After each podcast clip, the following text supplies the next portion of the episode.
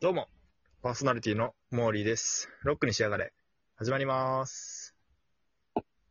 はい、えー今回もゲストでスクリューさんをお呼びしてます。よろしくお願いしまどうも、スクリューです。す。よはーい。ろしくお願いします。ということで、今度う。ん。えっ、とね、初めましての人には、ロックバンドスピーゲルのギターを担当してる、まあ、作曲全般もね、やってくれてるスクリューさんなんですけれども、ね、えー今回は、そうだな、最近の活動とか、まあ、ホットな話題についてちょっと聞いていこうかなと思ってます。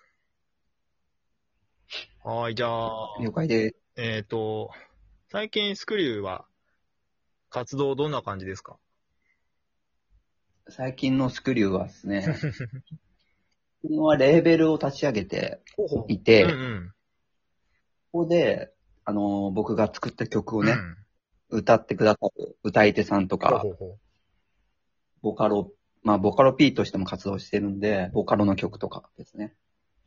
うなるほどそれね。を、あの、YouTube に上げたりしてます。じゃあ、ボカロ方向、方面で、まあ、楽曲提供とか、作った曲を歌い手に歌ってもらって、そっちの活動もそう、やってるって感じか。そんな感じです。うーん。でそのレーベルは、ボカロのレーベルってことレーベル自体は、その、歌い手さんうん。あくまで歌い手が歌うのも曲であって、はいはいはい。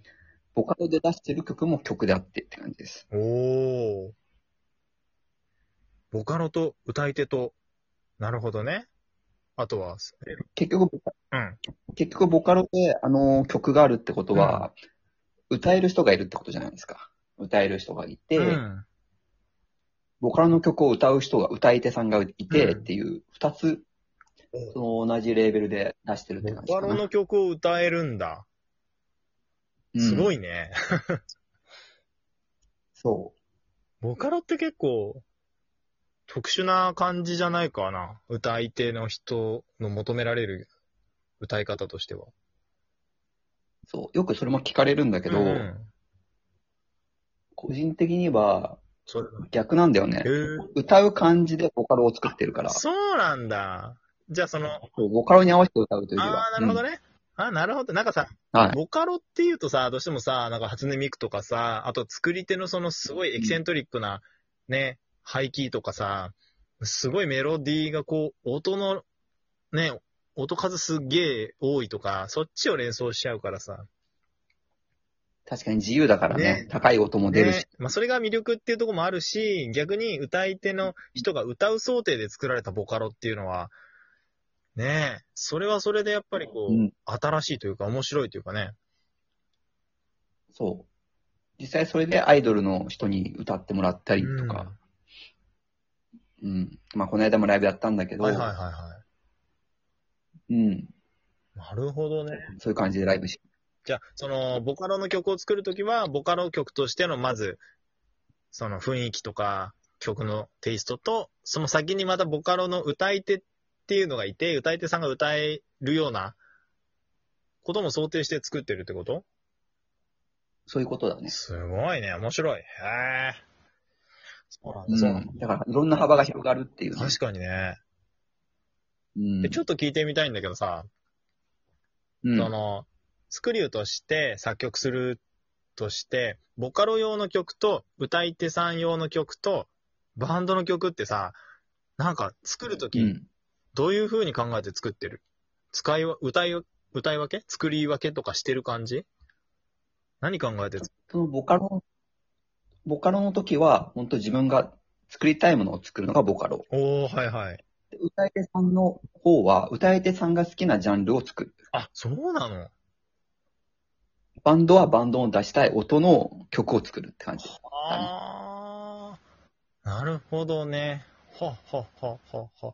じゃあどっちかっていうと、ボカロはもうスクリューの作りたい曲、歌い手さんの曲は歌い手さんの歌いたい曲、バンドだったらバンド全体で出したい音っていうその、それぞれの要素が違うんだね。そうだね、そういうことだうね。ーん。例えば歌い手さんの曲とかさ、バンドの曲でさ、こう、なんか、やりたいのこうだけど、方向性的には違うよな、みたいなことあったりするのそういうことも自分の中では引き出しになるから、なるほどね。逆に面白いなっていうふうに思って作っている。引き出しになるか。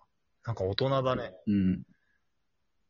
大人なんかさ、でも、曲作りたい人って自分の作りたいもの作って、結構その、なんて言うんだろうね、もの作るときってさ、作りたい欲求がぶつかったりするときもあるじゃん。俺はこうしたい。いや、だけど、みたいなさ。 そういう時もある。もちろあ、ん。ほんと。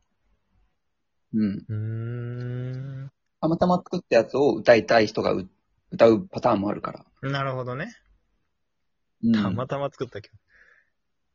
えー。じゃあ、アーティストのさ、その、スクリューとしてのさ、その、表現したい世界ってどんな感じなの、表現したい世ま界あ、。作りたい音楽ってことだね。そうだね。本当に自分でもわかんなくて、それなは。るほど。まだ追求してる感じ自。分が何、そう、何が出るかわかんないからやりたいって感じ。もう、ほうほうほうほうほうほうほう。自分でも楽しみ。楽しんで作ってるから。えー、ちょっとその辺も聞いてみたいんだけどさ。どうぞ。え、その、スクリューとしての名義で、その、ボカロ曲を作ってるじゃないうん。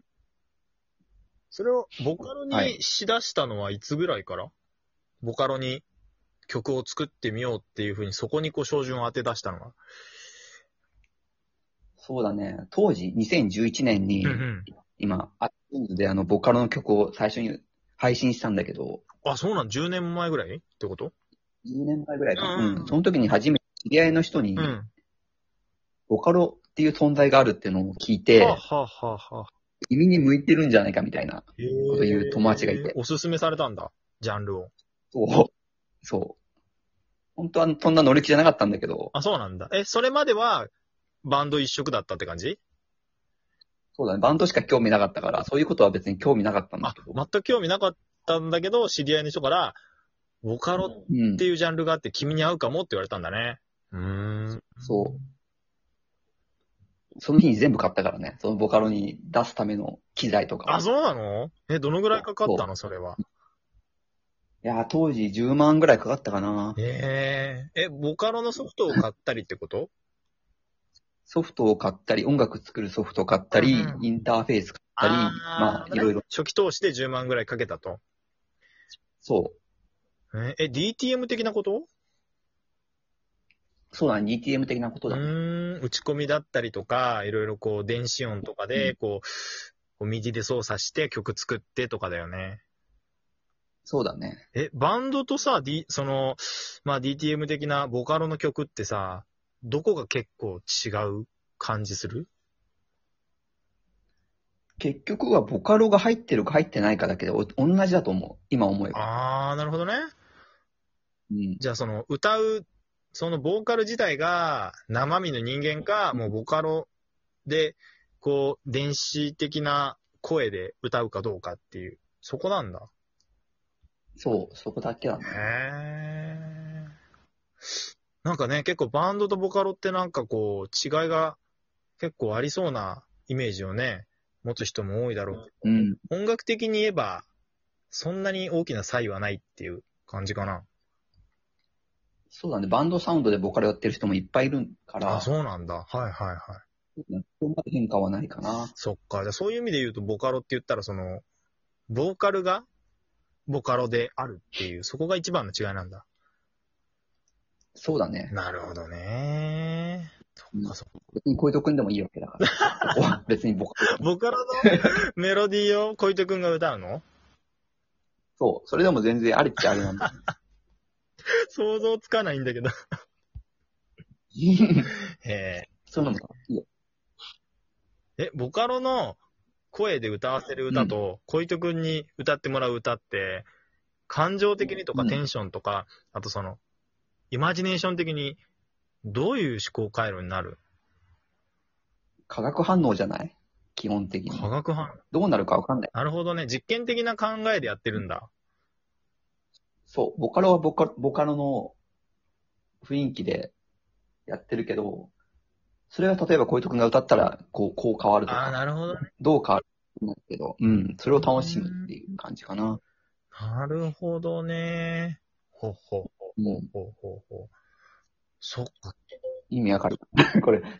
多分ね、そこは作ってる本人がならではのところもあるとは思うんだけどさ。